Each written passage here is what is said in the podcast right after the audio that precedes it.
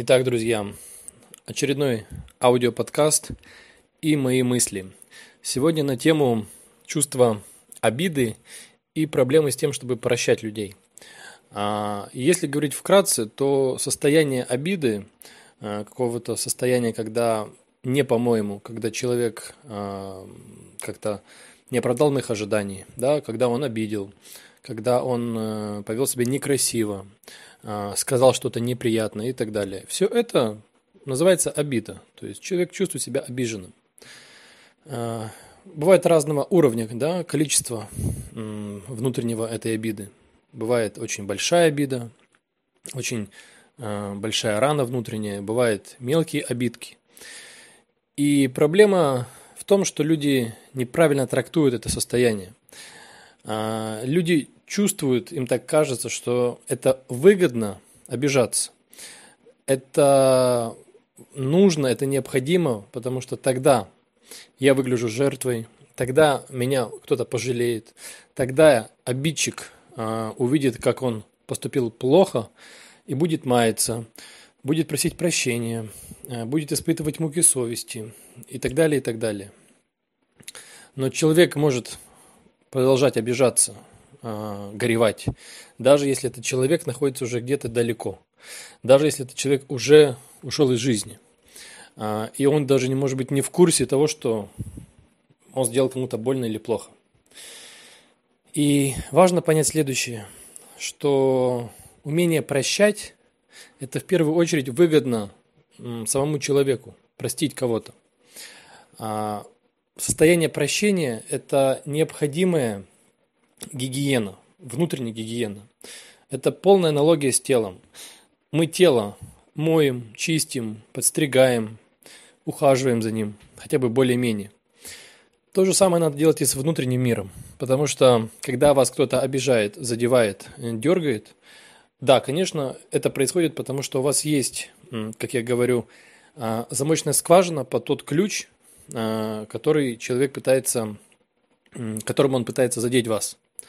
Но так уж случилось, да, вы оскорблены кем-то, да, вы почувствовали себя обиженным, оскорбленным. Это полная аналогия, как если бы вы испачкали свое тело, просто упали где-нибудь, испачкались, кушая что-то и так далее. Вы же всегда пойдете и это все уберете, умоетесь, правильно? Почистите себя. То же самое надо делать и с внутренним своим миром, внутренним состоянием. Нужно гигиенически подходить к своей психике и очищать себя от состояний обид, оскорблений. Единственное, к сожалению, наверное, может быть, к счастью, единственный способ – это настоящее, искреннее, неподдельное прощение. Причем прощение – это не означает, глядя человеку в глаза, обидчику, сказать, что я тебя прощаю. Если есть желание, возможность, это можно сделать. Намного важнее простить внутренне, простить внутри себя этого человека, этот поступок. Простив человека, это ни в коем случае не означает, что вы готовы подставлять, как говорится, там вторую э, щеку. Или говорить человеку, что он может поступать с вами так же. Это всего лишь для того, чтобы очистить себя, сделать себе же выгодно, сделать себе легче. Когда это происходит, у вас отпускается этот груз, да, вы выкидываете эти камни, которые у вас внутри накапливаются, вам становится легче. Когда вам становится легче, следовательно, вам проще жить, э, общаться с другими людьми, действовать. У вас легкость появляется внутри. То есть можно сказать, что вы отстегиваете какие-то лишние э, грузы внутри себя. То есть выгода полная для вас. И самое интересное, что когда идет именно искреннее внутреннее прощение, как говорят, простить и отпустить. Вы простили и отпустили этот камень с души, да, эту грязь смыли. В этот самый момент, будем так говорить, тот, кто обидел, тот, кто задел вас, он уже, будем так говорить, на каком-то метафизическом, да, психологическом уровне уже не связан с вами, этой нитью обиды. Он, так скажем, в свободном плавании остается с тем своим э, поступком, с той привычкой, с той э, ситуацией, когда он обидел вас. И будем говорить так, э, в момент, когда вы прощаете искренне человека, именно искренне внутри отпускаете, В этот самый момент, если человек не сможет исправиться, не сможет стать лучше, э, пересмотреть свое отношение вообще к людям и к вам в частности, его, будем так говорить, настигнет последствия таких ситуаций, таких поступков. То есть кто-то с ним также поступит. Он получит, будем так говорить, да, наказание от жизни.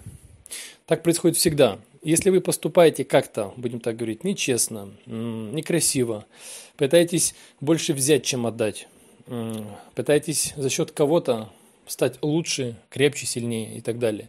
Вы всегда, так или иначе, может быть, с запозданием, но получите обратный эффект, да, обратку от жизни, от других людей. И вы даже не поймете, как бы откуда да, при, прибежал этот пинок, да, откуда вас, так сказать, жизнь ударила. То же самое произойдет с человеком, который вас обидел, но в том случае, если вы его искренне прости, э, сможете простить и отпустить. Потому что пока вы не прощаете человека внутренне и держите на него обиду, груз, это и является, будем так говорить, для него наказанием.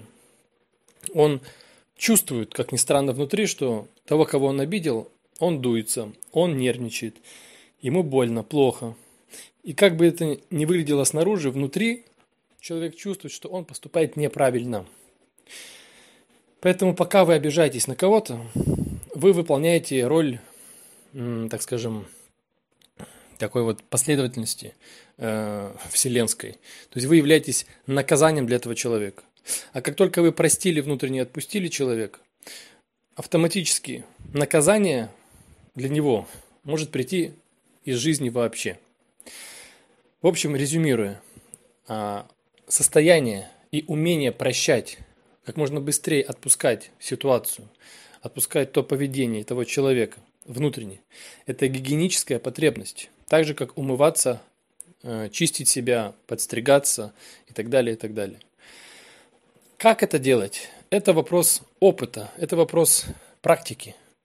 И она начинается, да, ее прививают всем абсолютно с детства. У кого-то она привита, кто-то получил опыт, когда его прощали. Ему легче это делать с другими. А те, кто в детстве испытал нехватку да, или отсутствие этого опыта прощения в свой, свой адрес, когда он сломал что-то, украл что-то, повел себя как-то некрасиво, и родители его наказали, но не простили. Ребенок привыкает к тому, что если я натворил что-то, значит, меня должны наказать. И если кто-то натворил что-то, значит, его надо наказать. Прощать нельзя. Прощать это неправильно. Прощать бессмысленно. Это просто опыт из детства. Поэтому, если вы прощать не умеете, у вас нет такого опыта, это не плохо, не хорошо, это просто говорит о том, что у вас нет этого навыка, у вас нет этой привычки. Значит, в детстве вы сами не получили в свой адрес прощения от родителей, близких и так далее. Но его можно наработать. Это уже другой вопрос.